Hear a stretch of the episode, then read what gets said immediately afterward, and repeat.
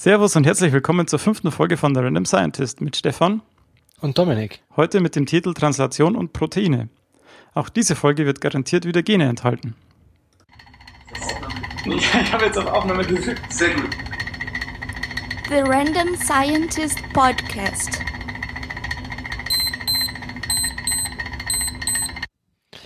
Diese Folge beschäftigt sich mit Proteintranslation, aufgeheizten Zellen Embryonen der Petrischale und zu guter Letzt dem Nobelpreisträger Eduard Buchner. Ähm, und heute sind wir anders als sonst ähm, nicht via Skype verbunden, sondern powered by Studio Link, weil da hat der Stefan ein paar gute Erfahrungen in letzter Zeit gemacht. Und ähm, das probiert jetzt mal aus und schauen wir, ob da die Unterhaltungsqualität, also nicht die Soundqualität, sondern die Art, wie wir uns unterhalten, ein bisschen sich verbessern kann dadurch.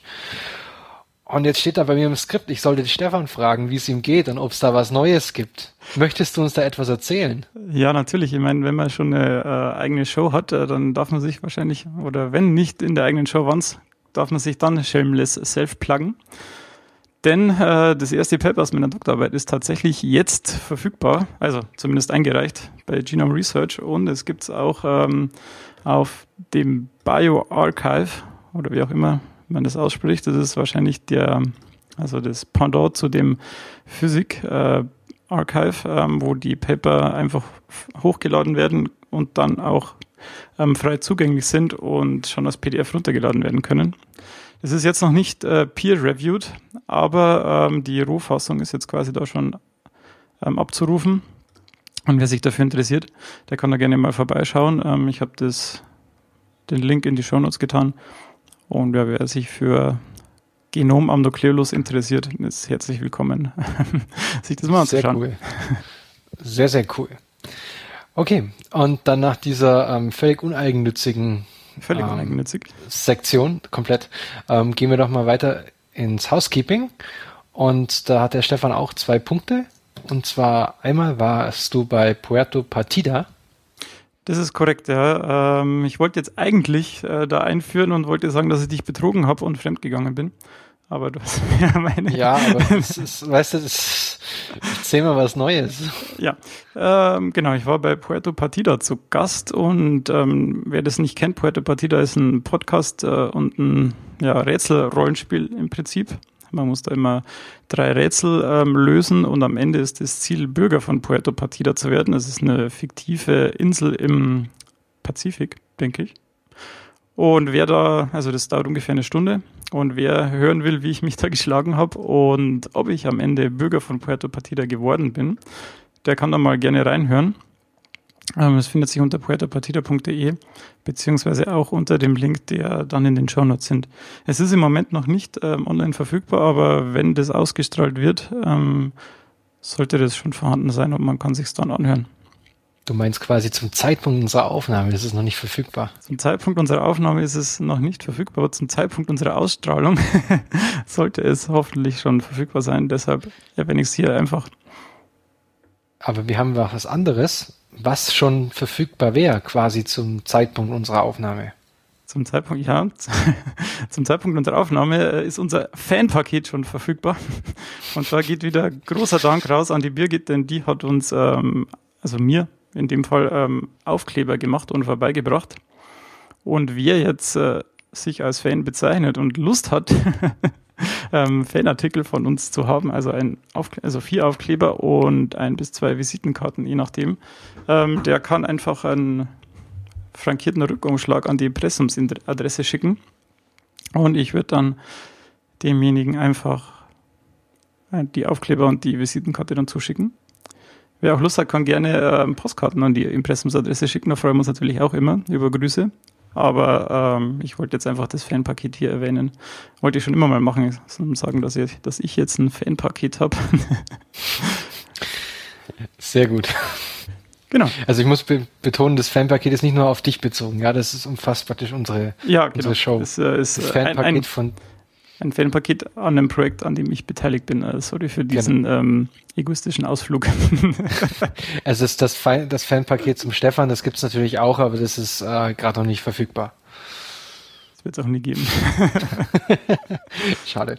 Ähm, ja, ähm, dann so viel zu unserem Housekeeping. Und dann geht's doch gleich direkt weiter in unsere News- und Neuigkeiten-Sektion.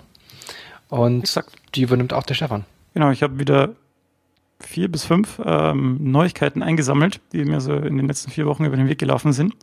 Und da habe ich jetzt gleich eine Frage an dich, Dominik. Ähm, Oh was würdest du sagen, wer künstliche bzw. chemisch hergestellte DNA bestellen würde? Alle bei unserem Ampel außer mir. also grundsätzlich ein wissenschaftliche Labore, die mit rekombinanter DNA zum Beispiel arbeiten. Exakt, genau. Jetzt äh, ist es aber so, dass das hier in dem Fall nicht der Fall war, denn diese DNA, diese künstliche DNA, äh, wurde bestellt von Microsoft. Was denkst du denn für was, was Microsoft denn jetzt damit anfangen könnte, würde? Oder was machen die damit? Also ich meine, zurückgreifend auf das Thema, was ich letztes Mal hatte mit dem DNA-Origami, dass sie halt versuchen, sich irgendwelche künstlichen Maschinen zu bauen. Ja, Maschinen ist ein gutes Stichwort. Ähm, das geht in die richtige Richtung. Ähm, was die jetzt äh, machen wollen, ist, dass sie DNA als ähm, Speichermedium verwenden. Denn die DNA ist ja bekannt dafür, also dass sie lange hält, dass sie lange durchhält und dass sie sehr stabil ist. Und das wäre dann eine Möglichkeit, dass man sehr langlebige ähm, Speicherformen entwickelt. Und daran ist natürlich äh, Microsoft ähm, sehr interessiert. Deswegen wollen die das jetzt ähm, testen. Und dann kann man natürlich durch die vier Basen A, C, G und T ähm, da ähm, die Informationen eben ablegen in der doppelstängigen DNA. Und dann wollen die eben künstliche DNA-Moleküle herstellen in der richtigen Reihenfolge, das dann wieder auslesen und ähm, ja, dadurch eben in die Richtung kommen, dass man sehr langlebige Speicher macht, die man dann auch sehr einfach ähm, ja, herstellen kann und auch keine seltenen Erden dafür braucht oder irgendwas anderes, sondern die DNA, die ähm, kann man recht ja, einfach in Anführungszeichen ähm, dann herstellen. Okay, ich sehe da zwar spontan jetzt schon diverse Probleme, aber ist interessant. Welche, welche Probleme siehst du denn da? Naja, das fehlerfreie Auslesen zum Beispiel. Du müsstest ja dann sequenzieren, ähm, müsstest ja wieder zurücksequenzieren, beziehungsweise müsstest erstmal fehlerfrei synthetisieren und ähm, grundsätzlich finde ich es aber lustig, dass sie ein biologisches Speichermedium als Speichermedium benutzen wollen. Weil was anderes, nichts anderes ist ja die DNA aus, Ja. als ein Speichermedium. Ja, natürlich. Das äh, ist ja auch irgendwie ziemlich sinnvoll dann am Ende. Wenn man halt, ja, es gibt, gab es ja schon öfter, dass man sich in der Natur bedient hat oder Ideen aus der Natur dann ähm, umgesetzt hat, um dann ja ein technisches Produkt daraus zu machen. Okay, mein nächstes ähm, Thema ähm, ist wieder um dreht sich wieder um HIV. Ähm, da ja, sagen wir so als roter Faden eigentlich schon ähm, in letzter Zeit. Und ähm, bisher war es noch nicht äh, möglich, ähm, ja, eine Impfung gegen HIV. Also es gibt noch keine Impfung gegen HIV. Und jetzt wurde es zum ersten Mal ähm, gezeigt, dass so eine Antikörperdosis, also eine Impfung mit Antikörpern, Affen 23 Wochen vor einer Infektion von HIV schützt. Das heißt, es ist ungefähr ein halbes Jahr lang möglich, eben so die Wirkung dieser Impfung wäre im Prinzip ein halbes Jahr. Und ja, man könnte dann, wenn sich das als vielversprechend herausstellt, könnte man dann, ja, wenn man zumindest in solche Gebiete fährt, wo HIV recht, ähm, ja, oder auch, ja, könnte man dann eine Impfung vornehmen oder auch irgendwie Ärzte, die in solchen Gebieten arbeiten, könnte man dann natürlich schützen, beziehungsweise natürlich auch die Bevölkerung, aber das ist dann, wenn das nur ein halbes Jahr hält, natürlich auch noch, ähm, ja, wahrscheinlich zu viel Aufwand on the long run. Das nächste Thema ähm, dreht sich wieder um Spermien und um äh, Induced Pluripotent Stem Cells. Denn äh, den Forschern ist es jetzt hier gelungen, dass sie aus Hautzellen äh, induzierte pluripotente Stammzellen machen und dann durch die Benutzung von sechs Genen ähm, keimbaren Vorläuferzellen gemacht haben. Das heißt, ähm, das sind Zellen, die in einer Keimbahn sind. Und jetzt kann man daraus eben Spermien oder Eizellen machen, wenn man die dann noch weiter differenzieren lässt. Jetzt, ähm, ja, das ist vor allem dafür dann sinnvoll, wenn es Paare gibt, die ja, aus irgendwelchen Gründen keine Kinder zeugen können, die da Probleme haben, dann kann man eben aus den eigenen Zellen von solchen Menschen die pluripotenten Stammzellen machen und dann eben, was man halt gerade braucht, am Ende. Entweder Eizellen oder Spermien, je nachdem. Okay. Dann habe ich noch eine äh, Studie gefunden, die, äh, ja, das ist eine sehr, ja, eine Studie, die über einen sehr langen Zeitraum gelaufen ist. Und zwar geht es um den Einfluss von äh, Mobiltelefonen und äh, Hirnkrebs. Und da haben sie sich die Daten der letzten 30 Jahre angeschaut. Denn ähm, ja, das Mobiltelefon geht, also die Benutzung des Mobiltelefons geht äh, ungefähr über den gleichen Zeitraum schon. Und zwar äh, ist der Zeitraum von 1982 bis 2013. Die Studie war in Australien ähm, angelegt, weil dort ist es gesetzlich ähm, verpflichtend, alle Krebsfälle zu dokumentieren. Ich weiß nicht, warum das so ist, aber ähm, dadurch hat man natürlich einen großen Datenschatz, äh, auf den man zugreifen kann. Und ähm, ja, es gab in der Studie sind 20.000 Männer und 15.000 Frauen aufgeführt und sie konnten eben keinen signifikanten Zusammenhang zwischen der Mobiltelefonnutzung und ähm, Hirntumoren feststellen. Sie haben dann in der Studie auch ähm, ausgeschlossen, dass es eine sogenannte Lag-Phase gibt, also dass es dass die Wirkung der Mobiltelefone ähm, ja, erst länger anhalten muss, um dass es zu einem Effekt kommt, weil 30 Jahre sind eben so ein langer Zeitraum, dass sie quasi die Lag-Phase schon überstanden hätten. Um, ja, und da, so konnten sie ausschließen, dass es eben, dass der Effekt von den Mobiltelefonen auf den Hirnkrebs erst später eintritt. Das ist zumindest das, was sie hier sagen. Okay. Weiß man zufällig, ob, ob Mobiltelefone früher viel mehr Strahlung abgesondert haben, als es heute tun zum Beispiel? Es gibt ja diesen SARS-Wert, der praktisch irgendwas über die Mobil Mobiltelefonstrahlung aussagt. Das wäre natürlich interessant zu wissen. Das wäre interessant zu wissen, aber so detailliert habe ich mich jetzt mit dem Paper nicht beschäftigt. Okay. Das äh, müsste man dann nochmal genauer ähm, schauen, ob das äh, so ist. Aber wenn, dann hätte man ja quasi sehen müssen, dass die Hirntumore früher häufiger waren als jetzt. Genau. Wenn es so wäre. Genau. Aber ähm, das haben sie nicht, nicht, also das steht da nicht drin.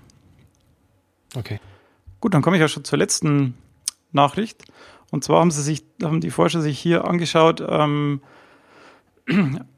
wie es mit genetisch veränderten Pflanzen bzw. Äh, Nutzpflanzen ist. Und sie haben sich alle Studien angeschaut, die es zu dem Thema gibt und haben dann am Ende eben versucht, da irgendwelche Korrelationen oder so ähm, festzustellen. Und sie konnten eben sagen, seit es eben genveränderte Pflanzen gibt, ähm, ja, konnte man keinen Schaden feststellen, entweder beim Verzehr oder auch an der Umwelt von solchen Pflanzen.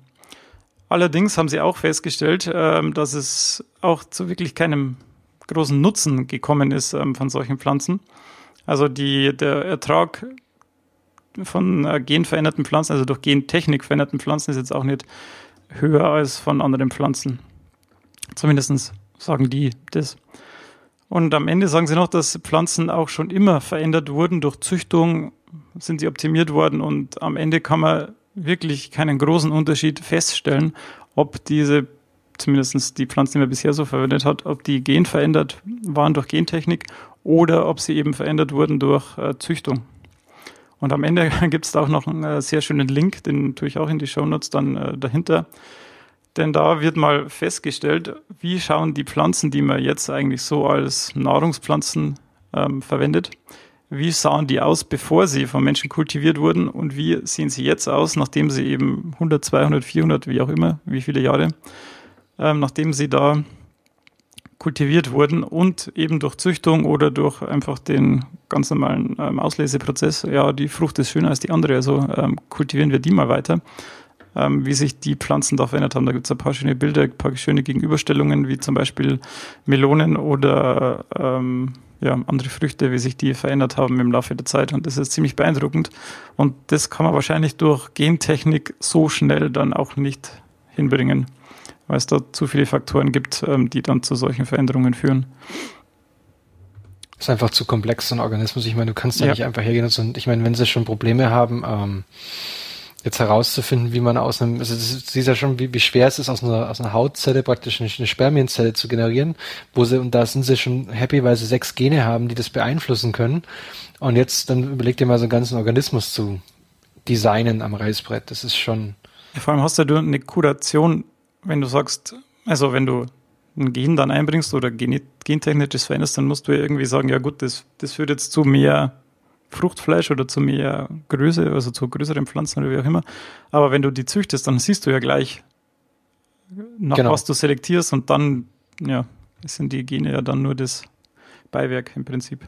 Genau, dann ist es dir im Prinzip, wenn du, wenn du jetzt drei Pflanzen hast und du sammelst, die, gehst dann mit der größeren oder der süßeren, machst du weiter, dann ist dir ja egal, welches Gen da eine Rolle spielt. Auf alle Fälle. Ja. Okay, sehr cool. War ja eine sehr diverse, also Ja. sehr vielfältige News-Section heute. Und ich würde sagen, wir machen jetzt weiter mit unserem biologischen Grundlagenthema, das sich eben heute mit der Translation in Proteinen beschäftigt. Und das übernehme ich zur Abwechslung mal ich diesen Monat.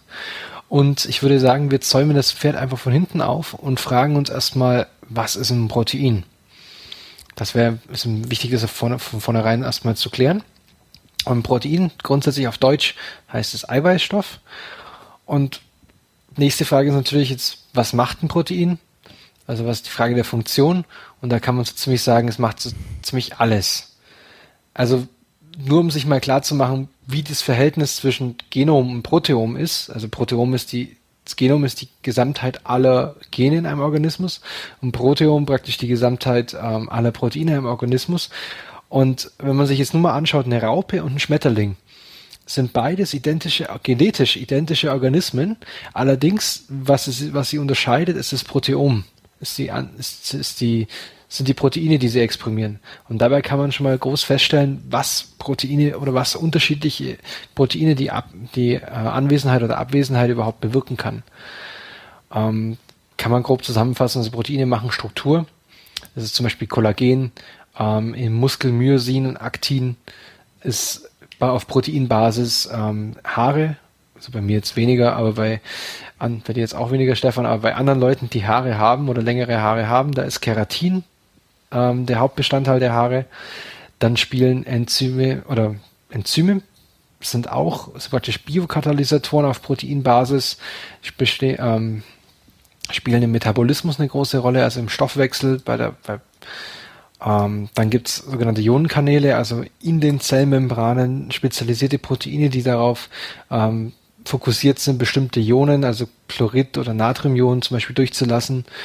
Und dann gibt's auch, ähm, dann hat, ähm, haben Proteine auch Transporteigenschaften. Ein ganz bekanntes Beispiel dabei ist Hämoglobin, das eben zum Sauerstofftransport benötigt wird. Aber auch nicht zu vernachlässigen ist die ähm, Beteiligung der Proteine an der Zellkommunikation. Das kann einerseits passieren zwischen verschiedenen Regionen im Körper durch Hormone oder zwischen Zellen, die sich nebeneinander befinden, über Zell-Zell-Kontakte, wo dann praktisch Rezeptoren stimuliert werden von der einen Zelle an der anderen. Ähm, beziehungsweise es geht sogar in die Zelle hinein. Also es gibt bestimmte Signalmoleküle oder Signalproteine in der Zelle, die dann praktisch ein, Außen, ein Signal, das von außen kommt, innen vervielfältigen und dann weitertragen. Also an dem kurzen Beispielen sieht man halt schon, was Proteine für eine gigantische Funktion in unserem Körper erfüllen. Proteine sind jetzt aufgebaut aus sogenannten Aminosäuren. Das sind die kleinsten Bestandteile der Proteine. Und Aminosäuren selber ist ein sehr spezielles organisches Molekül. Es besteht aus einer Amino, also einer NH2-Gruppe und einer Carboxylgruppe, also einer Säuregruppe, die sich beide am gleichen C-Atom, sogenannten Alpha-C-Atom befinden. Und neben dem ähm, Alpha, an diesem Alpha-C-Atom befindet sich neben dieser Amino- und der Carboxylgruppe noch ähm, ein sogenannter Rest, also eine Seitenkette. Und über diesen, also diese Amino- und die Carboxylgruppe sind bei allen Aminosäuren gleich. Sie unterscheiden sich hierdurch, ähm, jedoch durch die Zusammensetzung ihrer Seitenkette.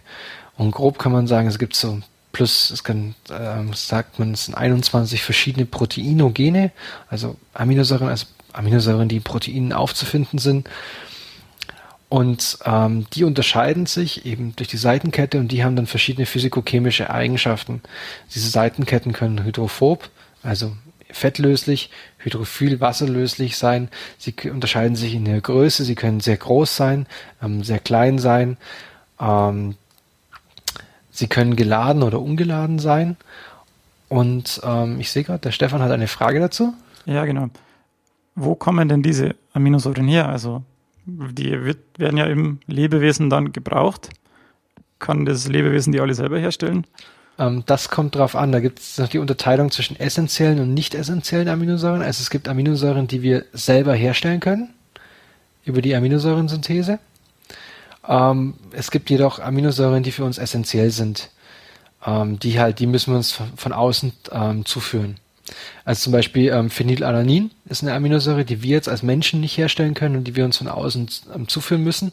Und deswegen ähm, steht dann zum Beispiel ähm, auch drin, zum Beispiel, wenn das eine, das ist auch zum Beispiel ein wichtiger Hinweis, weil es auch Krankheiten gibt von Leuten, die dann auf Abbauprodukte von Phenylalanin allergisch sind. Ähm, da steht, steht auf bestimmten Nahrungsmitteln immer drauf, kann Phenylalaninquelle enthalten zum Beispiel. Also das heißt, wir nehmen das mit der Nahrung auf oder, oder können es selber synthetisieren. Ähm, entscheidend für die, also jetzt kommen wir von den Aminosäuren, das sind die Grundbestandteile der Proteine. Und jetzt, ich habe vorhin schon erwähnt, wie toll Proteine doch sind und wie viel, welche Funktionen sie alles erfüllen. Und das tun sie eben über ihre dreidimensionale Struktur. Und dabei gibt, macht man jetzt verschiedene Unterteilungen in in der Struktur von Proteinen. Man fängt mit der die erste Strukturebene nennt man Primärstruktur. Das ist ganz einfach die Sequenzabfolge der Aminosäuren in einem Protein. Dann gibt es die sogenannte Sekundärstruktur. Das ist eine ähm, das sind bestimmte Struktureinheiten. Ich werfe jetzt nochmal Alpha-Helix und sogenanntes Beta-Faltblatt in den Raum, ähm, die sich, die besonders häufig auftreten ähm, und sich durch ähm, bestimmte Haarbrü durch Wasserstoffbrückenbindungen aneinander lagern. Dann gibt es die sogenannte ähm, Tertiärstruktur. Und das ist nochmal noch mal eine höhere Ordnung an Struktur. Und die wird dann bedingt durch verschiedene Wechselwirkungen der Polypeptidkette an, ähm, zwischen weiter entfernten Aminosäuren zum Beispiel. Dabei können ähm, Ionenwechselwirkungen, Van der Waals-Kräfte oder hydrophobe Wechselwirkungen zum Beispiel eine Rolle spielen. Und jetzt gibt es noch die Möglichkeit, nach der Terzugstruktur gibt es noch die Quaterstruktur. Das heißt, wenn ich eine Polypeptid, eine, eine Peptidsequenz nehme, eine Primärstruktur nehme, wird die sich im, am Ende des Tages zu einer Tertiärstruktur falten. Wenn ich jetzt zwei verschiedene Ketten, zwei verschiedene Sequenzen nehme und sich jede faltet sich dann zu einer Tertiärstruktur und beide kommen dann nochmal zusammen und bilden praktisch äh, aus, also ein Protein aus, kann man sagen, aus zwei Untereinheiten, dann sprechen wir von der Quaterstruktur. Und es ist also wichtig, das muss man sich wirklich merken, das muss man ähm, muss einem Fleisch und Blut übergeben, die 3D-Struktur, das ist die Tertiär- oder Quaterstruktur eines Proteins ist bereits in seiner Primärstruktur enthalten. Das heißt, die Aminosäuresequenz selber am Ende bestimmt, wie mein Protein aussieht. Ja, das, das, ist, ja auch so, verstehen. das ist ja auch so ähnlich wie in der DNA. Da, da weiß man ja auch durch die einzelnen, also durch die abfolgenden, Abfolgung der einzelnen Elemente in der Primärstruktur, dass dann am Ende nur so eine Doppelhelix im Endeffekt rauskommen kann. Genau, nur bei der DNA ist es ein bisschen einfacher. Das ist zum Beispiel auch der Grund, das ja, hatte ich erwähnt, eine Struktur. Ähm, es gibt grundlegend nur eine Struktur und man kann sie vor allem, also das war auch der Trick, warum man, warum DNA-Origami überhaupt möglich war, weil man diese Struktur praktisch designen kann oder vorhersagen kann. Bei Proteinen ist das große Problem immer noch, dass die so komplex sind und so viel groß, äh, ähm, große Vielzahl an Wechselwirkungen auftreten können, dass es bis heute noch nicht richtig möglich ist, praktisch anhand einer Primärsequenz praktisch nur anhand der Primärsequenz, ohne irgendeine weitere Information, eine 3D-Struktur ähm, zu bilden. Ja, Was man macht, ist das. Da gibt es ja auch dieses, ähm, wie heißt das, Folding at Home oder so, genauso wie CT at Home, dass du auf deinem Computer ähm, diese Client-Software installieren kannst und die versuchen dann unbekannte Proteine dann irgendwie zu falten oder so. Genau, das ist, das ist eine ganz coole Sache eigentlich. Das ist ein, ein 3D-Puzzle, wo man praktisch als Mensch hergeht und dann praktisch ein Protein versucht, die aus der Primärsequenz ein möglichst kompaktes ähm, Protein zu bauen und das oder ein, ein energetisch sehr günstiges Protein zu bauen. Und darüber hinaus wird dieses, ähm, das, dieses Projekt, das, das werden wir euch dann auch in der ähm, in den Shownotes verlinken, ähm, wurden schon ganz ähm, 3D-Strukturen gelöst, die nicht durch Computerpower ähm, gelöst werden können, sondern nur durch den menschlichen Verstand. Das ist zum Beispiel sehr cool. Also wir merken uns, die 3D-Struktur be bedingt die Funktion des Proteins und ist bereits in der Primärstruktur enthalten. So, Jetzt wissen wir, dass Proteine super toll sind, dass wir eine 3D-Struktur brauchen, aber jetzt müssen wir erstmal zu dieser Primärstruktur kommen. Und zu dieser Primärstruktur kommen wir jetzt durch die Translation. Die Translation ist der letzte Abschnitt der Proteinbiosynthese. Angefangen hat das Ganze bei dem, was Stefan euch erzählt hat, über die, zum Beispiel die Transkription, also wo wir praktisch den, die DNA in RNA übersetzen. Und jetzt müssen wir quasi den genetischen Code in der RNA in Proteincode und in Aminosäure-Code übersetzen. Und dieser genetische Code hat verschiedene Eigenschaften. Das muss man sich merken. Es ist, es ist Grund, es ist ein ganz, ist absolutes Grundwissen.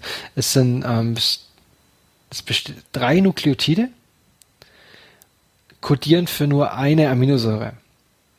Das heißt, ich habe immer ein sogenanntes Triplet, Abfolge an A, C und T zum Beispiel, äh, nicht T, weil es ja RNA, A, C und U oder A, G, U, zum Beispiel, das dann für eine bestimmte Aminosäure kodiert. Der Code ist nicht überlappend. Das heißt, ähm, bei da bin ich mal, nach dem, was ich aus aktueller Forschung weiß, nicht mehr ganz so sicher. Also das heißt zum Beispiel, es gibt in diesem, in diesen sogenannten ähm, kodierenden Regionen gibt es einen Start und einen End. Und es gibt dann nicht in dieser kodierenden Region dann nochmal einen Start und nochmal ein End. Also praktisch, das heißt einfach nicht überlappend. Es sind keine zwei Protein-Primärsequenzen überlappend im genetischen Code kodiert. Es gibt keine Zeichensetzung, muss, muss man einfach feststellen, es gibt kein Komma oder nix. Ähm, und der, Code ist degeneriert. Das heißt, ich habe zwar immer ein, Trip, ein Triplet, das ist die Abfolge von drei ähm, Nukleotiden, kodiert für eine Aminosäure, aber ich kann verschiedene Triplets können für die gleiche Aminosäure kodieren. Also ich habe dann eine ähm, Redundanz in meinem System. Ich habe, glaube ich, für bestimmte Aminosäuren gibt es vier, fünf ähm, Triplet-Sequenzen, die dafür kodieren können. Die Translation geschieht jetzt am Ribosom.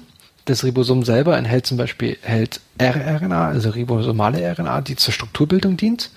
Und das Ribosom besteht grundlegend aus einer kleinen und einer großen Untereinheit. Und jetzt denkt man sich immer, wenn man an Translation denkt, naja, das Ribosom übersetzt dann den genetischen Code in den Proteincode. Na, das ist nicht ganz richtig, weil die eigentliche Übersetzungsleistung schafft die tRNA, die sogenannte Transfer-RNA.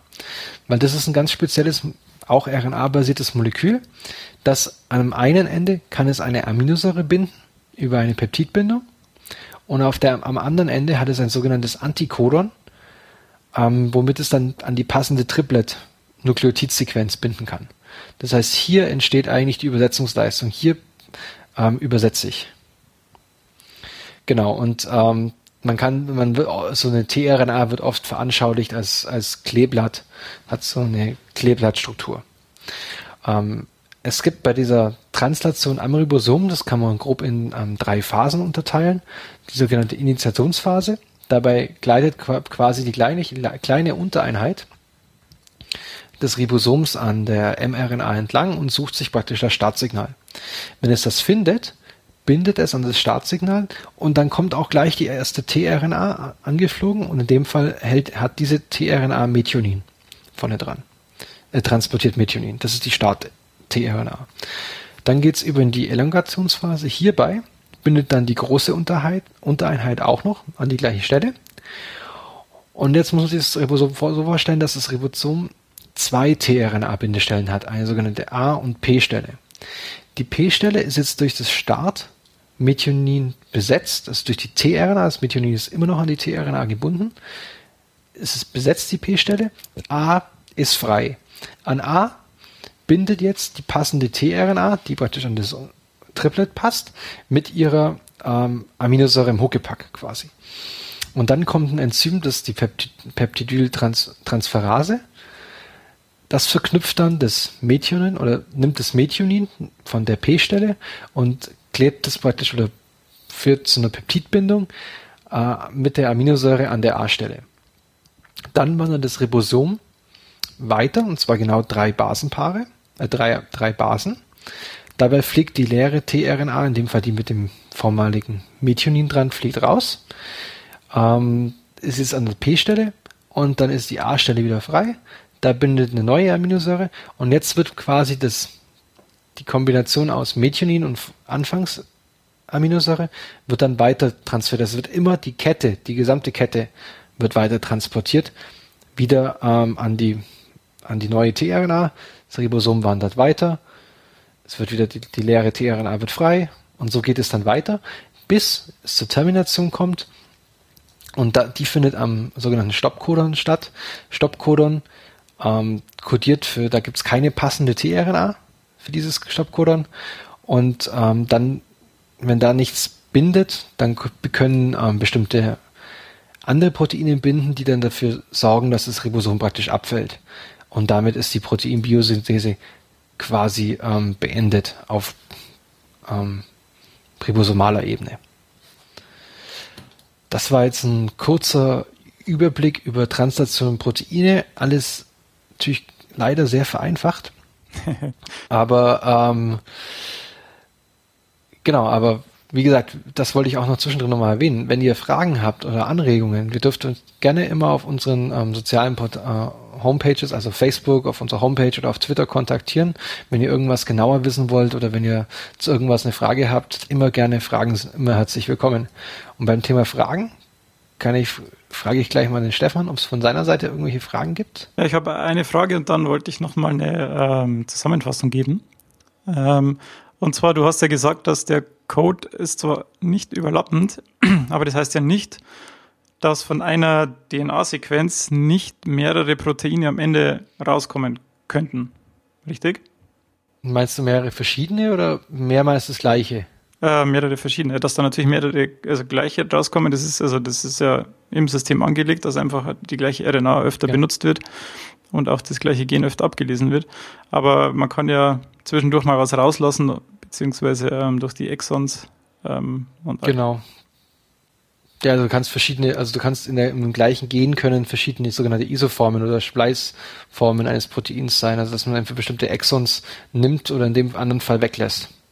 Genau, das, das kann, kann dann eben natürlich. dazu führen, dass für verschiedene Organe verschiedene Isoformen von dem gleichen Enzym ähm, äh, ja, ähm, hergestellt werden und die dann am Ende dazu führen, dass es vielleicht dem einen Organ eine höhere Affinität zu dem Substrat hat oder in dem anderen dann eine niedrigere Affinität und dann die Reaktionen mit unterschiedlicher Geschwindigkeit ablaufen oder solche lustigen Dinge.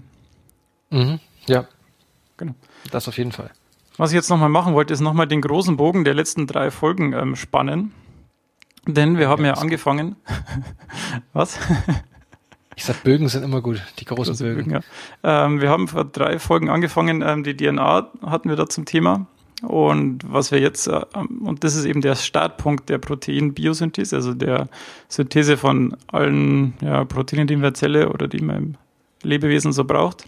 Dann wird aus der DNA die RNA gemacht, die jetzt im einen Fall natürlich mRNA sein kann, die dann ans Ribosom transportiert wird. Das hat der Dominik, Dominik ja ähm, schön beschrieben. Und dann wird eben von dieser RNA die einzelnen Triplets abgelesen, die dann in die richtigen Aminosäuren übersetzt. Und am Ende kommt dann eben die Polypeptidkette raus, die dann entweder alleine schon wirksam ist oder eben noch weitere Polypeptidketten braucht, um dann einen großen Komplex zu bilden, wie zum Beispiel das Ribosom oder auch ja, andere Enzyme, die nicht nur eine durchgehende Kette haben, sondern eben mehrere Bestandteile haben. Und dann hat man eben am Ende ähm, das fertige Protein. Und das sind eben die drei Schritte, die man dann ähm, zur Proteinbiosynthese braucht am Ende. Das wollte ich nur noch mal kurz genau. einwerfen. Das hast du sehr schön zusammengefasst. Und ähm, ja, falls keine weiteren Fragen mehr zu unserer zur Translation und den Proteinen sind, würde ich gleich weitermachen mit meinem Paper, das ich für diese Woche herausgesucht habe. Und da geht's, oh Wunder, um Proteine. Und nur um den Bogen ein bisschen mehr zu spannen hier. Und das Paper heißt um, ähm, Monitoring Drug Target Engagement in Cells and Tissues using the Cellular Terminal Shift Assay. Das ist ein Paper, das in Science erschienen ist, 2013, also noch relativ aktuell. Und der erste Autor ist der Herr Molina. Und diese Methode, die ich jetzt beschreibe, also es geht um eine Methode in diesem Fall, die ich beschreiben würde, wurde als Scientific Breakthrough Method in 2014 von Science Signaling gewählt. Also hatte ziemlich großen Impact und hat auch noch ziemlich großen Impact auf das Feld. Ähm, das Labor, in dem das passiert ist, ist äh, das Labor von dem Per Nordlund. Nordlund. Der ist Chef des Department of Medical Biochemistry and Biophysics am Karolinska, Institut in Stockholm, Schweden. Das berühmte Karolinska Institut. Und ähm, das, das Ziel in diesem Paper ist praktisch, diese, die Methode, die da beschrieben wird, hat praktisch zum Ziel herauszufinden. Es geht, also im, im größeren Bild geht es um ähm, die Untersuchung eines, des wirklichen Wirkungsspektrums eines Medikaments in der Zelle. Und dazu will man eben wissen, ich habe hier ein Medikament entwickelt oder ist es gerade in der Entwicklung, ähm, welche Proteine werden denn davon beeinflusst? Also, zum, ähm, also an welche Proteine bindet zum Beispiel das Molekül wirklich? Weil ähm, das grundlegende Problem bei Medikamentenentwicklung und Design ist zum Beispiel, dass ähm, oft werden nur sogenannte Phänotypen untersucht. Das heißt, ich habe hier eine Krebszelle, ich schmeiße ein bestimmtes Molekül drauf und guck, oh ja, die Krebszelle ähm, stirbt. Ähm, ja, ist es ein Antikrebsmedikament, geht weiter in die nächste Phase. Jetzt kann es ähm, natürlich passieren, dass es am Anfang ganz toll ist und auf der Zellebene ganz super. Aber sobald es dann zum Beispiel ins, ähm, in den Tierversuch geht, tauchen auf einmal sehr starke toxische Nebenwirkungen auf. Oder was auch passiert ist, dass man das nicht nur so phänotypisch sich untersucht, sondern man weiß zum Beispiel, es gibt ein bestimmtes ähm, Protein oder Enzym, ähm, das in dieser Krebszelle besonders wichtig ist oder in Krebs überhaupt. Und dann stelle ich mir das quasi künstlich her und mache dann Versuche mit äh, praktisch im Labor in vitro, wo ich dieses Molekül dazugebe oder verschiedene Abwandlungen, Derivate dieses Moleküls und dann einfach schaue, bindet das gut an das Molekül oder bindet es gut ans Enzym oder nicht? Hat es eine, hat's die gewollt negative Wirkung auf die, auf die Enzymfunktion? Und dann gehe ich in den, in den Körper, also in, in die lebenden, in die Tiere, in die Tierversuche.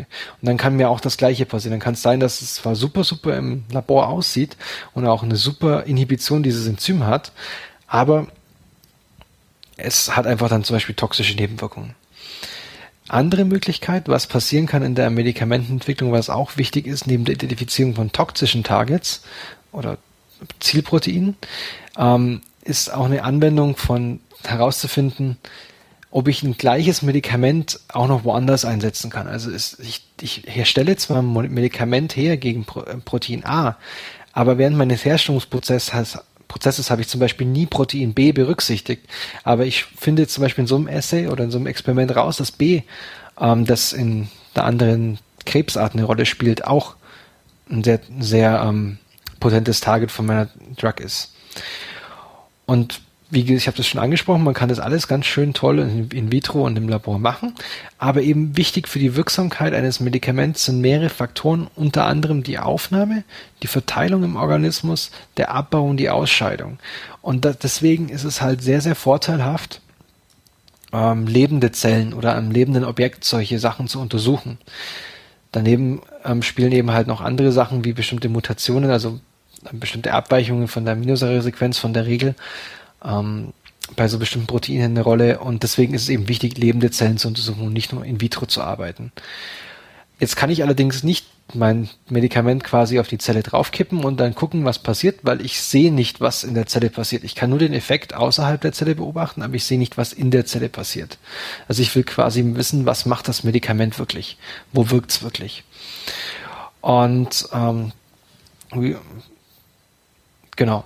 Und eine Lösung, ein Lösungsansatz, das eben zu machen und das eben sehr nahe an ähm, biologisch relevanten, in biologisch relevanten Kontext zu machen, ist der sogenannte CETSA, der Cellular Thermal Shift Assay. Und das ist das, was Sie hier vorstellen. Und in der Methodik geht es, gehen Sie quasi so vor, dass Sie verschiedene Aliquots, also verschiedene ähm, Teile von Zellysat nehmen und das dann auf verschiedene Temperaturen aufheizen dann wird das Ganze zentrifugiert, um praktisch die löslichen von den unlöslichen Proteinen zu trennen, weil wenn ich Proteine aufheiz, fallen bestimmte Proteine ähm, fallen Proteine aus. Also das ist das gleiche Beispiel, wenn ich, wenn ich mein Ei in die Pfanne schlage, dann wird es auf einmal fest und ist dann nicht mehr wasserlöslich, wohin vorher gehe. Vorher kann ich mir zum Beispiel, wenn ich einen Teig mache, kann ich das Ei problemlos in die Schüssel mit Wasser geben und dann verquirlen. Das geht ohne Probleme. Sobald es allerdings in der Pfanne denaturiert ist oder ausgefallen ist, geht das nicht mehr. Ähm, und dann wird quasi, quantifizieren sie quasi mit, mittels Westernblatt, ähm, wie viel Prote ähm, in jedem Temperaturstritt, wie viel von dem Zielprotein noch da war. Und das tun sie einmal mit dem Medikament und einmal ohne. Genau. Und dabei machen sie sich zu nutzen, dass es den sogenannten therm thermalen Stabilisierungseffekt eines Proteins gibt. Das heißt, wenn ich ein Protein jetzt mal ganz alleine betrachte und ein Protein aufheize, dann fällt es mir irgendwann aus. Wenn ich jetzt allerdings ein Protein mit einem Liganden, also mit zum Beispiel einem, einem Medikament zusammen aufheize, dann fällt's, dann ist es stabiler. Das heißt, die Temperatur, diese sogenannte Schmelzkurve des Proteins verschiebt sich zu höheren Temperaturen. Ist das soweit klar? Weil das ist so das Entscheidende an diesem ganzen Ja, das Paper, hört dass sich- halt eben Das hört sich ganz äh, schlüssig an. Kannst du vielleicht kurz überreißen, wie ein Westerblot funktioniert? Auch wenn du das. Das kannst du gerne machen, weil das machst du den ganzen Tag doch. Ich benutze Westernplatz nicht. Ich habe noch nie einen gemacht in meinem Leben. Ich weiß, wie er funktioniert, aber ich benutze es nicht. Also man, ähm, da hast du natürlich schön in die Pfanne gehauen. Im wahrsten, da jetzt sind wir wieder beim Ei. ja, genau. Also ein, Westernblot funktioniert folgendermaßen, dass man die Proteine aufkocht mit einem, äh, ja, im Prinzip Detergenz, also das, in dem Fall SDS. Das legt sich dann um die ähm, Proteine herum und ähm, generiert so ja, ein negativ geladenes Partikel, das dann, ja, das sich, wo sich die Proteine dann nur noch durch die Größe ähm, unterscheiden. Dann kann man das auf dem SDS-Gel eben auftragen und dann werden die, wird ein elektrisches Feld angelegt und die Proteine trennen sich im Prinzip nach der Größe auf. Also nach der Größe und nach, der, nach dem Molekulargewicht. Und dann kann man dieses Gel, das dann zu Ende gelaufen ist und wo sich die Proteine nach der Größe aufgetrennt haben, auf eine Membran übertragen. Das nennt man dann Blotting, deshalb Western Blotting. Und mit, das Ziel ist eben dadurch, dass man dann verschiedene Antikörper benutzen kann, die dann verschiedene Proteine, die man eben sehen will, am Ende auf dieser Membran nachweisen kann. Das ist der gut. Das geht eben in diesem Gel dann nicht so gut, sondern das muss man dann eben auf der Membran machen. Da kann man dann die ganzen äh, Antikörper draufgeben und am Ende dann mit ähm, ja, Farbstoffen, die an dem Antikörper hängen oder Enzymen dann eine Farbreaktion machen und dann sieht man da eine Bande und man weiß, aha, mein Protein war da vorhanden, weil man eben vorher schon weiß, wie groß das Protein eigentlich sein soll. Und dass eben mein Antikörper genau an das Protein dann bindet. Genau. Genau. Und vielen Dank. Und das, das machen die sich quasi zunutze. Ähm, kurzer Einschub noch, der Temperaturbereich, in dem die sich bewegen, also es ist jetzt nicht irgendwie so von 20 bis 30 Grad, sondern die heizen das schon ganz schön auf und gehen von 40 bis 64 oder 68 Grad oder teilweise sogar bis zu 90 Grad hoch bei ihren Versuchen. Und eben der Effekt, den man sieht, ist, das ist sogenannt, das gibt es eben eine Schmelzkurve von den Proteinen, weil die nicht sofort ausfallen, sondern graduell. Und ähm, durch das und genau. Und wenn man dann eben der, Ligand bindet, dann sieht man eben, dass sie länger stabil bleiben. Das ist, das ist ganz ein, das ist der die grundlegende Technik. Gab es vorher schon, wurde schon, also dieses, dieses Schmelzen wurde vorher schon eben in, im Reagenzglas mit einzelnen aufgereinigten oder künstlich hergestellten Proteinen verwendet und das Neue ist jetzt eben, dass es auf Zellebene machen und deswegen nennen sie es eben Cellular Thermal Shift Assay. Jetzt kann man, ähm, jetzt weiß ich anhand dessen, okay, der mein Ligand, also mein Medikament bindet dieses Protein, aber ich kann jetzt keine ähm, Aussage über die Affinität meines Medikaments zu diesem Protein ähm, feststellen. Und da gibt es jetzt eine Abwandlung dieses Effekts und das nennt, oder dieser, dieser Methode, die nennt sich ITDR, Isothermal Dose Response. Während wir ähm, vorher verschiedene Temperaturen mit der gleichen Konzentration an Drug hatten, haben wir jetzt verschiedene Konzentrationen der Drug, aber mit der gleichen Temperatur. Und das gibt, das gibt mir am Ende dann eben eine Kurve und eine Aussage über die Affinität des, Molekül, des Moleküls an meine, an meine Drug. Und diese Methode ist jetzt so genial, weil man, also auch für, für verschiedenste Anwendungen, man kann zum Beispiel verschiedene Lysate von, ähm, von in, ähm, Testen von verschiedenen Zellen. Also wie du, wie Stefan schon vorhin erwähnt hatte, mit den verschiedenen Versionen eines Proteins aus dem gleichen Gen, kann es halt eben sein, dass verschiedene Organe verschiedene Arten des Proteins herstellen und das kann man dadurch halt, also ich kann dann einfach zum Beispiel von der Leber oder vom Darm oder vom Gehirn das machen, das gleiche Experiment machen und dann eben sehen, wirkt meine Drug an bestimmten Stellen anders. Wichtig ist es halt, dass das Ganze ähm, bei Leben, in lebenden Zellen passiert. Das heißt, die Zellen werden vorher inkubiert mit der Drug und dann aufgeheizt und dann werden sie erst wird praktisch das Protein erst rausgelöst. Das heißt, ich habe quasi die komplette ähm, zelluläre Maschinerie noch vorliegen.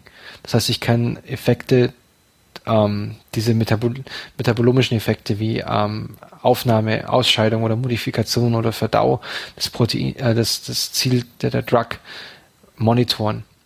Dann kann man ähm, verschiedene Kombitherapien testen. Also kann es zum Beispiel sein, dass ich jetzt ähm, eine, ein, ähm, wenn ich zwei Medikamente zusammengebe, dass dann das eine Medikament den, den Effekt des anderen ähm, verstärkt.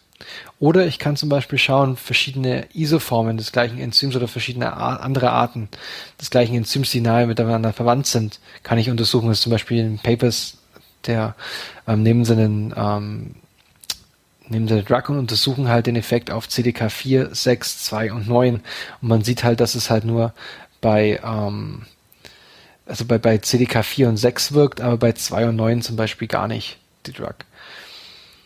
Oder ich kann mir verschiedene Zelllinien anschauen, wo ich weiß, dass die verschiedenen Mutanten des gleichen Proteins exprimieren und da eben feststellen, ob da eine andere ähm, Auswirkung durch die, von der Drug ausgelöst wird. Und was sie auch noch machen, das ist total cool, am Ende nehmen sie ganze, ein ganzes Tier, also nehmen eine Maus und die füttern sie mit dem Medikament und danach untersuchen sie eben verschiedene Organe der Maus, um festzustellen, wo haben sie den besseren Effekt oder in welchem Körperteil haben sie welchen Effekt. Ähm, zusammenfassend ähm, kann man sagen, dass eben Setzer eben Target-Spezifität und ähm, liefern kann. Das heißt, ich kann herausfinden, welches Protein wird in meinem Lysat, wird von meinem ähm, Medikament gebunden oder attackiert. Es allerdings wirkt es halt nicht bei hitzestabilen Proteinen, also ein Protein, das sich auf 90, es gibt Proteine, die sind halt bei 60, 80 Grad noch stabil. Ähm, das heißt, da wird es halt nie wirken. Eine mögliche Anwendung, die sie propagieren, ist, dass man halt schauen kann, dass man halt immer wieder ähm, Biopsie-Samples von Patienten nehmen kann und ähm, dann schauen kann, wirkt denn mein Medikament in dem Patient wirklich, in dem Sample von meinem Patient wirklich noch. Und das ist halt auch, kann man schon Live-Monitoring machen, ob die, ob ich vielleicht die, das Medikament wechseln muss ähm, oder nicht. Es hat einen großen Nachteil, diese Methode, und die hat Stefan eigentlich vorhin schon erklärt. Ich brauche einen Antikörper, der das Protein, an dem ich interessiert bin, bindet und detektiert. Das heißt, ich muss erstens muss ein Antikörper vorhanden sein. Das ist schon mal ein großes Problem, weil die oft teilweise nicht sehr, sehr spezifisch sind. Und zweitens, ich muss vorher wissen, wonach ich schaue. Das heißt, ich kann zwar, Sie schreiben zwar hier in dem Paper ganz toll, dass Sie CDK 4, 6, 92 anschauen, aber was ist mit den anderen? Und ähm, das heißt, ich brauche brauch eigentlich, ausgehend von dieser Thematik, bräuchte ich sogar noch einen äh, eine Methode, dieses, diesen Effekt auszulesen, der nicht benachteiligt ist durch die Detektionsmethode. Und da kommt zum Beispiel ein, Folgepaper, das auch in Science entschieden ist, erschienen ist, äh, von 2004, äh, 2014 zur Sprache. Das ist ähm, von Sab Mikhail Sabitzky und, und anderen. Und das macht den sogenannten ZSA-MS. Also die machen den gleichen biochemisch den gleichen Versuch, nur dass sie eben keinen ähm, Antikörper zur Detektion benutzen, sondern Massenspektrometrie. Und damit können sie quasi 7000, 8000, 10.000 Proteine in einem Run untersuchen. Und dadurch natürlich dann viel, viel besser noch ähm, detektieren und viel ähm, mit viel weniger Bias an die Sache reingehen. Also sie sind weniger voreingenommen was sie sich anschauen wollen. Ja, das wäre richtiger, richtig hart im Westernblatt, das alles zu machen. ja, genau. Und ähm, ist nicht, das ist nicht so, dass das ähm, leicht im Labor ist, aber natürlich sich 7000, 8000 Westernblots zu machen, das machst du halt mal nicht so schnell.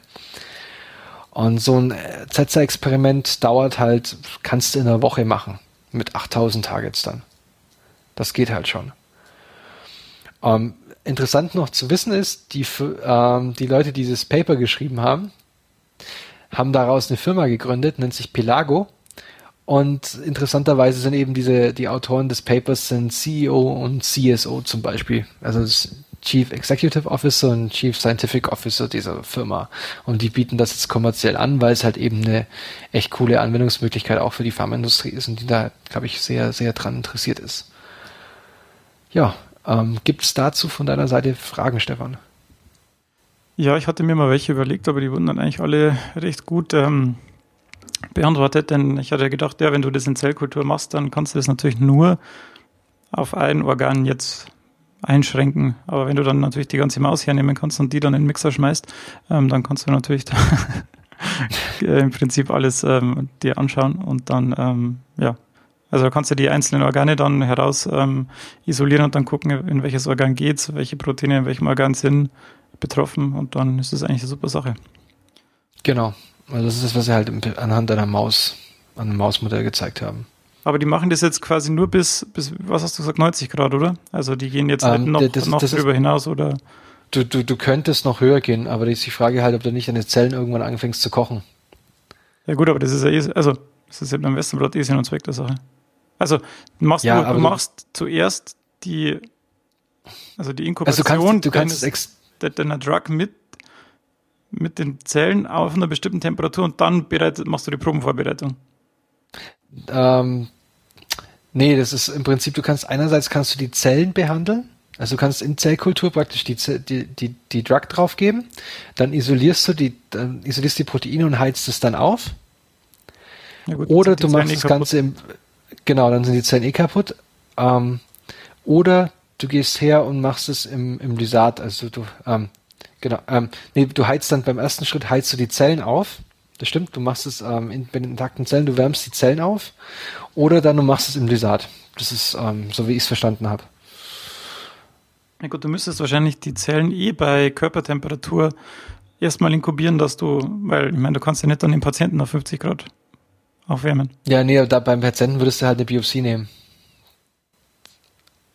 Ja. Beim Patienten willst du ja nur noch wissen, ob das Medikament noch so, da kannst du ja einen Standard-Essay aufbauen, da willst du ja bloß noch wissen, ob das so wirkt, wie es wirken soll. Ach so, okay. Ja gut, aber du musst es dann schon auf 37 Grad ausprobieren, ne? weil sonst macht es ja keinen, also. Nee, nee, du willst ja den stabilisierenden Effekt, denn das ist ja wurscht, ob der in, in ähm, du willst ja nur sehen, ob das Medikament an das Protein noch bindet und den gleichen so. Schmelzeffekt ja, ja, okay, hat. Okay, der ist ja egal, okay. bei welcher Temperatur der passiert. Ja. Und wenn der natürlich dann auf einmal, wenn zum Beispiel das Protein in, den, in dem Tumor mutiert ist von dem Patienten und dann auf einmal ähm, die Affinität abnimmt. Ja, dann bindet es nicht mehr und dann äh, ist es, also das ist genau. im Prinzip nur die, schon die Probenvorbereitung des Aufheizen dann später, weil du ja nur wissen willst, ob es bindet oder nicht. Genau. Ja, okay. Sehr schön. jo. Und dann gehen wir gleich weiter zu unserem nächsten Paper. Moment, Kapitelmarke. Yes. War. Ja. Sehr gut. Okay, dann war ich jetzt mal gleich ohne Umschweife weiter, weil du hast jetzt, äh, das war ziemlich ausführlich, was natürlich sehr gut ist. ähm, ich gehe bei meinen, also das, was ich jetzt hier vorstellen will, ähm, beschäftigt sich damit, dass man Embry Embryonen in vitro, also in der, im, ja, im Reagenzglas im Prinzip, ähm, wachsen lässt. Und das hier ist ein Doppelpack aus zwei Papern. Die sind einmal in uh, Nature Cell Biology erschienen. Das ist ein Technical Report.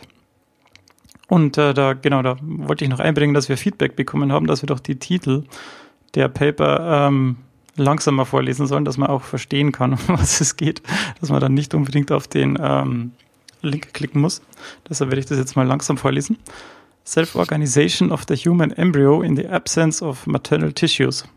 Also ja, Selbstorganisierung von einem äh, menschlichen Embryo in der im Fehlen äh, von mütterlichem Gewebe. Das äh, erschien in, wie ich schon gesagt habe, Nature Cell Biology. Der erste Autor oder die erste Autorin ist Martha Shahabasi, wenn ich das richtig ausgesprochen habe, hoffentlich. Und äh, das wurde im Labor von Magdalena Zenica-Götz gemacht, und zwar in Cambridge. Das Ganze erschien am 4.5.2016 und das zweite Paper, das ist ein Letter to Nature und hat einen ähnlichen Titel, und zwar Self-Organization of the In Vitro Attached Human Embryo. Und die erste Autorin ist die Alessia de Glincerti und es wurde im Labor von Ali Brivanlou gemacht, und zwar an der Rockefeller University in New York. Und das erschien am 12. Mai. Und ähm, der Punkt ist, dass bisher Embryos in vitro, also im Reagenzglas, nur die ersten sieben Tage in Kultur gehalten werden kon konnte. Denn dann ähm, findet die Einnistung von solchen Embryonen in die Gebärmutter statt. Und ähm, was sie hier gemacht haben, ist, dass sie beide künstlich befruchtete Embryonen benutzt haben. Ähm, genau, und sie benutzen dann auch ein Nährmedium, das eben mit Wachstumsfaktoren, Wachstumsfaktoren und Hormonen angereichert war, so wie es auch in der Gebärmutter sein würde. Ähm, außerdem haben sie eine Petrischale benutzt, die dann so geformt war, dass sie der Gebärmutter ähnelt. Also die haben dann eine speziell geformte ähm, Petrischale eben verwendet. Und sie konnten dann zeigen, dass sich eben der Embryo in solchen Konditionen länger als die ersten sieben Tage in Kultur halten lässt und dann eben auch ähm, nach der Implantation, also nach der Einnistung in die Gebärmutter noch weiter wächst. wächst. Und sie konnten eben zeigen, dass sich die Entwicklung ähm, stark von anderen Säugetieren unterscheidet. Also das hat man bisher nicht so genau gesehen, da man eben nur die ersten sieben Tage beobachten hat können. Ähm, aber die frühen Anlagen der Organe waren schon zu sehen und das eben auch ohne Einfluss von dem von der mütterlichen Umgebung. Das heißt, es äh, ist so eine Selbstorganisierung, ja, wie es in den Titeln eben schon sagt, die dann eben ohne den Einfluss der Mutter zustande kommt. Wenn man die ganzen Vorgänge, die hier eben ablaufen, versteht, dann kann man, dann führt es dazu, dass man eben bei künstlichen Befruchtungen, äh, Befruchtungen zu mehr Erfolg kommt. Oder man versteht dann besser, warum es in bestimmten Fällen zu Schwangerschaftsabbrüchen kommt oder kommen kann. Was ich jetzt hier noch äh, machen will, die beiden Papers sind ziemlich technisch, das heißt, sie machen eine Befruchtung von einem Embryo, schmeißen die in die Petrischale und lassen die dann im Prinzip wachsen, machen ein paar Tests, welche Faktoren sind vorhanden, machen ein paar, fixieren die, färben die, das ist jetzt alles das ist zwar schon spannend, aber es ist sehr technisch. Und was jetzt hier eben der Punkt am Ende noch war, auf den die auch beide eingehen, dass ähm, sie mussten aufhören, die Embryonen zu wachsen, wachsen zu lassen, weil es eben an das Limit ging, was sie dürfen im Labor. Und das liegt bei 14 Tagen. Und da muss man eben, dann darf man nicht weitermachen, denn dann, ähm, das ist die sogenannte 14-Day-Rule, man darf sie eben nicht länger als das äh, ähm, ja, kultivieren. Denn das ist der Zeitpunkt, an dem sich der Embryo dann nicht mehr teilen kann, und beide Hälften würden dann noch als Zwillinge weiter wachsen. Also wenn sich der dann teilt, dann wird es einfach zugrunde gehen und zum Abbruch kommen. Und es ist auch gerade da, wo es dazu kommt, dass es ein vorne und ein hinten sich ausbildet, also dass zum ersten Mal irgendwie zu ersehen ist, wo ist jetzt vorne, wo ist hinten oder wo ist oben und wo ist unten. Und vorher ist es eben noch so eine runde Zellmasse, wo man gar nicht genau sagen kann, ähm, ja, wo eben vorne und hinten ist und wo oben und unten ist. Und jetzt wird eben die Diskussion losgetreten, dass man doch diese Regel doch bitte jetzt abschaffen soll, weil jetzt können wir endlich äh, die Embryonen weiter als diese 14-Tage-Regel ähm, kultivieren. Und jetzt müssen wir eben doch schauen, dass wir da noch weiter schauen, wie sich das alles entwickelt äh, in vitro, also im Reagenzglas und ähm, was dann eben selbst außerhalb der Mutter, also ex vivo, außerhalb des, äh, der Mutter, was da noch möglich ist und wie man dann eben viel besser die Entwicklung des menschlichen Lebens dann verstehen kann, wenn man das außerhalb der Mutter sieht, weil dann sieht man das direkt im äh, Reagenzglas und man kann eben tolle Experimente damit machen. Und da ist natürlich jetzt immer die ethische Grundfrage, ja, wann entsteht denn das Leben und ja, wann ja, wie, wie darf man da noch äh, rumexperimentieren und ab wann ja, entsteht das Leben und wie lange kann man da schon Schindlude damit treiben, aber die sind natürlich jetzt ähm, Feuer und Flamme dafür, weil sie es jetzt geschafft haben, ähm, ja, die so lange zu kultivieren und jetzt wollen sie natürlich weitermachen und noch äh, viel mehr beobachten und noch mehr äh, tolle Ergebnisse machen. Und da muss eben jetzt ein Gesetz her, dass man dann, beziehungsweise man darf dem vielleicht nicht zu sehr nachgeben, um dann das äh, ins Unendliche treiben, sodass dann irgendwann mal ein künstlicher, also ein außerhalb der Mutter gewachsener Mensch ähm, ja, da rauskommt. Da muss dann jeder selber für sich entscheiden, wie, wie das zu bewerten ist, beziehungsweise da braucht es dann schon starke ähm, Reglementierungen. Das wäre dann jetzt das Ende. Und wenn der Dominik noch irgendwelche Fragen hat, wie schaut's aus? ähm, Fragen nicht direkt, aber ich finde, ich würde das gleich an, am Ende da in diese Diskussion eingreifen, weil ich meine, Ja. Du kannst halt jetzt sagen, ja gut, 14 Tage, denken sich jetzt viele, ja, die vielleicht uns auch zuhören, ja gut, dann machen wir halt 21 Tage, die Woche mehr oder weniger, ist ja wurscht. Aber dann ist es wieder eine Woche und danach wieder eine Woche und irgendwann hast du, bist du halt bei acht Monaten und zwei Wochen und ähm, ja, was machst du dann? Dann hast du, also weil das, das, was man sich halt vor Augen führen muss, ist, dass diese ganzen Embryonen, die sie gezüchtet haben, ja nicht alle überlebt haben. Die mussten ja aufhören. Das heißt, die sind alle ähm, abgestorben, beziehungsweise sie haben Versuche mit denen gemacht. Und irgendwann kommst du halt an den Punkt, ähm, wo du halt, wo es zu Menschenversuchen übergeht. Ja, genau. Das ist die Frage. Ich meine, die haben ja schon, die haben ja schon äh, Versuche mit Mäusen gemacht und da ist halt auch die Frage, also da sind die äh, Gesetze bestimmt nicht so streng wie mit, mit Menschen, sage ich jetzt mal, weil ja, es sind halt Mäuse. Ja, es ist schwierig. Wann man dann von Ja. Leben spricht und wie weit man solche Dinge treiben kann, da muss man dann auch abwägen, was, wo ist der Nutzen und wo sind die Risiken. Ne? Ich meine, du musst die dann ja abtöten und dann Genau. hast du ja im Prinzip ein Leben zerstört, aber wenn du die jetzt, sagen wir mal, wenn es gesichert wäre, dass sich, die sich gut entwickeln und dann am Ende ein Mensch dabei rauskommt, dann ist natürlich die Frage, wer kümmert sich darum? Genau. Weil, wenn das, ja, alles nicht so einfach. Das ist, das ist ein ganz, ganz heikles Thema und da finde ich, da, da kann man stundenlang drüber diskutieren. Wobei ich halt schon, also ich finde es, ja, also ich, ich habe selber mal mit, mit Mäuseembryonen gearbeitet und die aus dem Uterus raus präpariert und die waren halt, gut, Mäuse haben jetzt halt eine viel kürzere Trägheit, ähm, Trächtigkeit und du hast halt irgendwie, die waren zwölfeinhalb Tage alt und du hast halt dann schon das Herz schlagen sehen und so und da, Ja. Und aber bei zehn Tagen noch nicht. Weißt du, das ist, das waren jetzt für mich zwei Tage Unterschied. Jetzt weiß ich nicht, was beim menschlichen Embryo da zwei Tage Unterschied machen, aber es kann halt an, an irgendeinem Punkt machen zwei Tage einen Unterschied. Ja. ja, da kann ich eine kleine Ane- Anekdote erzählen. In meinem ersten Praktikum, gleich äh, im ersten Semester Praktikum gemacht und dann machst du ein Praktikum und dann ähm, sagt dein Betreuer, ja so, wir präparieren jetzt da die äh, Embryonen raus und wir brauchen das Hirn, also die eine Region vom Hirn und so. Das ist dann schon nicht, nicht so einfach, das äh, dann ja, die Mutter zuerst umzubringen, dann die Embryonen rauszuholen. Das ist zwar alles äh, gesetzlich abgeregelt und die, also die Versuchstiere haben ja alle ein gutes Leben, aber ja, da muss man sich dann schon überlegen, wie weit soll es gehen? Also vielen Dank. Das war also für einerseits für das interessante Paper, natürlich auch andererseits für die ähm, Anregungen, Diskussionsanregungen dafür. Und da werden auch unsere Zuhörer, bin ich mir sicher, dass sie da auch noch länger drüber nachdenken werden, denken werden. Und ihr könnt uns auch gerne kontaktieren, wenn ihr, wenn ihr euch mit uns darüber unterhalten wollt. Wie gesagt, auf Facebook, wir sind auf Facebook, auf unserer Homepage und auf Twitter erreichbar. Ähm, jetzt gehen wir mal als letzten Punkt in unserer Agenda, gehen wir mal jetzt zu jemandem, der von davon noch völlig weit weg war, nichtsdestotrotz ein wenig, äh, nichtsdestoweniger ein erfolgreicher Wissenschaftler war, und das war der Herr Eduard Buchner, unser heutiger Nobelpreisträger. Der wurde 1860 in München geboren und lebte bis 1917. Also wurde gerade mal 57 Jahre alt.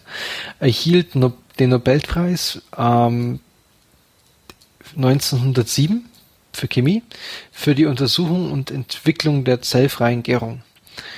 Ähm, wie ich schon gesagt habe, er wurde in München geboren. Sein Vater, also man kann jetzt nicht sagen, er war in der Arbeiterklasse geboren. Sein Vater war Professor für Gerichtsmedizin und sein Bruder war Dozent an der LMU. Also doch sehr ähm, akademisches, akademisches ähm, Familiengebilde schon.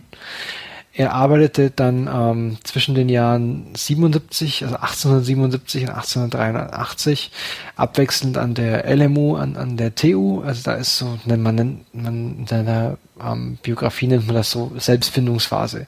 Er wusste nicht so ganz, in welche Richtung es geht, aber er hat zum Beispiel mit Leuten wie ähm, Emil Erlenmeyer gearbeitet.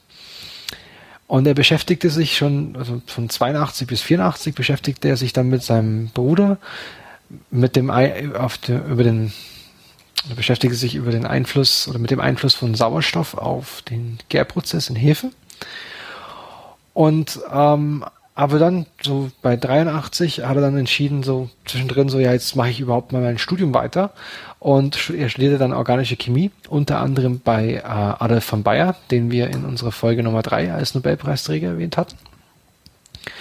Und er promovierte dann 1888 ähm, und das war eigentlich ganz lustig, weil er hatte, ähm, er hat zwar eigentlich bei von Bayer promoviert, aber musste die Endteile seiner Promotion in Erlangen machen bei seinem guten Freund Curtius, da er sich in starker geistiger Konkurrenz zu von Bayer befand, beziehungsweise eher zu seinem Schützling. Also, ja, war vielleicht ein bisschen neidisch. Beide aufeinander, keine Ahnung. Auf jeden Fall, 1896 kam, äh, erhielt er dann ähm, einen Ruf als außerordentlicher Professor an die Uni Tübingen. Tübingen. Und hier äh, entstand dann der Artikel, der zum Nobelpreis führte, und zwar die alkoholische Gärung ohne Hefezellen. Das Experiment selber hat er jetzt, soweit ich das gelesen habe, in München durchgeführt mit seinem Bruder, weil die das entsprechende Equipment hatten. Und das Experiment sah grob wie folgt aus. Du nimmst äh, Hefezellen, du verreibst die mit dem Mörser, filtrierst den Brei ab und erhältst dann praktisch einen zellfreien Restsaft, der aus den, praktisch aus dem allem, was mit den lysierten Bestandteilen der, der Hefezellen besteht. Und dann haben sie da einfach Zucker dazu gegeben und konnten beobachten, dass es anfängt zu blubbern. Und blubbern in dem Fall heißt CO2. Und die konnten dann halt auch nachweisen, dass sie keine lebenden Hefen drin hatten und dass es auch wirklich CO2 war. Und das war praktisch die Grundlagenarbeit zu diesem Nobelpreis. Ähm, danach folgten noch einige ähm, Stationen, also wissenschaftliche Stationen von ihm in ähm, Berlin, in Breslau oder Würzburg. Und Würzburg ist ganz interessant, ähm, tragisch komisch eigentlich, weil also er wurde im 1911 wurde er zum Ersten Weltkrieg einberufen. Er wurde dann 1915 wieder entlassen, also nach vier Jahren Dienst, weil die Universität Würzburg sich beschwert hat, dass er ja mal hier irgendeiner muss doch hier die Uni am Laufen halten und wir brauchen unsere Professoren, die können nicht alle an der Front draufgehen. Gibt uns mal ein paar Professoren zurück. Und wurde er zurückgeschickt. Dann allerdings patriotisch wie er war, als dann die USA eingetreten sind in den zweiten, in den ersten Weltkrieg, hat er sich 1916 wieder freiwillig gemeldet. Das war jetzt nicht so eine gute Idee, weil er dann 1917 an der Front in Rumänien schwer verwundet wurde und da zwei Tage später auch dran verstarb im Feldlazarett. Ja, das heißt, ähm, kurz und schmerzlos heute über unseren Nobelpreisträger. Und jetzt würde ich den Stefan fragen, was er denn vorschlägt, worum, worüber wir uns in der ähm, nächsten Sendung unterhalten. Noch, ähm, Oder hast du eine, eine Frage? Ja, ja. Äh, ich wollte jetzt fragen, was war denn, also was war denn dann der, also der hat nachgewiesen, dass es, dass die Hefe ohne Hefe CO2 macht. Aber das was war denn der, also der wirklich dann die, die Aussage davon? Na, die Aussage war, dass halt eine alkoholische Gärung stattfinden kann, ohne dass ähm, ein, ein Organismus daran beteiligt ist. Bevor war halt nur bekannt, dass man alkoholische Gärung mit Hefen durchführen konnte. Und ähm, sie wussten halt nicht, ähm, dass das auch ohne geht. Also, also nicht, dass es quasi Enzyme sind, die das machen, sondern, also, oder dass es auch Bakterien machen können oder nur, dass quasi nichts Lebendes da sein muss, dass es trotzdem stattfindet. Genau, es war praktisch die Sensation, dass er nachgewiesen hat, dass es nichts akut Lebendes braucht, um das zu tun. Im Rahmen dessen wurden dann Enzyme entdeckt, also die Zymase, das ist ein Enzym, das eben die alkoholische Gärung durchführt. Ähm, genau, das wurde dann im Nachhinein ähm, herausgefunden. Also es gab die Enzymtheorie schon, aber in dem Fall war halt wirklich die wissenschaftliche Leistung, er konnte nachweisen, dass ohne biologisch, also beim ähm, lebenden Organismus passiert das eben. Ah, alles klar. Das war, die, das war in den Jahren war das noch eine krasse Sensation. Ja, drum, drum wollte ich jetzt auch wissen, was da jetzt quasi am Ende die Quintessenz dieses Experiments war. Ob es war, dass es neben Hefen auch andere also Lebewesen gibt, die CO2 machen oder die gären, also Bakterien, oder ob es mhm. dann um die Enzyme ging. Nee, das als Enzyme in dem Fall, wenn wir, wenn wir es jetzt runterbrechen auf den heutigen Stand, dass man halt weiß, dass Enzyme auch ohne den lebenden Körper wirken. Okay. Genau, dann wollte ich noch sagen, dass ich jetzt gerade gesehen habe, dass die Folge von Puerto Partida, in der ich auf, also in der ich dabei bin, schon online ist. Also sie kann angehört werden. Ich werde dann auch den Link dementsprechend äh, korrigieren. Sehr schön. Und genau, und dann, was ich vorhin schon sagen wollte oder dich fragen wollte, weißt du denn schon, um was es in unserer nächsten Sendung geben, gehen wird? Ja, die nächste Sendung wird süß. Und uh. nein, das heißt kein Cat-Content, also es geht um oh. Katzen. sondern das Thema der nächsten Sendung wird Kohlenhydrate und der Zuckerstoffwechsel sein. Da bin dann wieder ich am, am, am Ruder mit der allgemeinen Biologie. Sehr gut. Und dann wollen wir uns jetzt dann bei euch verabschieden. Danke für eure Aufmerksamkeit und wir verabschieden uns mit unserem Zitat. Und das Zitat des heutigen Tages ist You only look in a laser twice.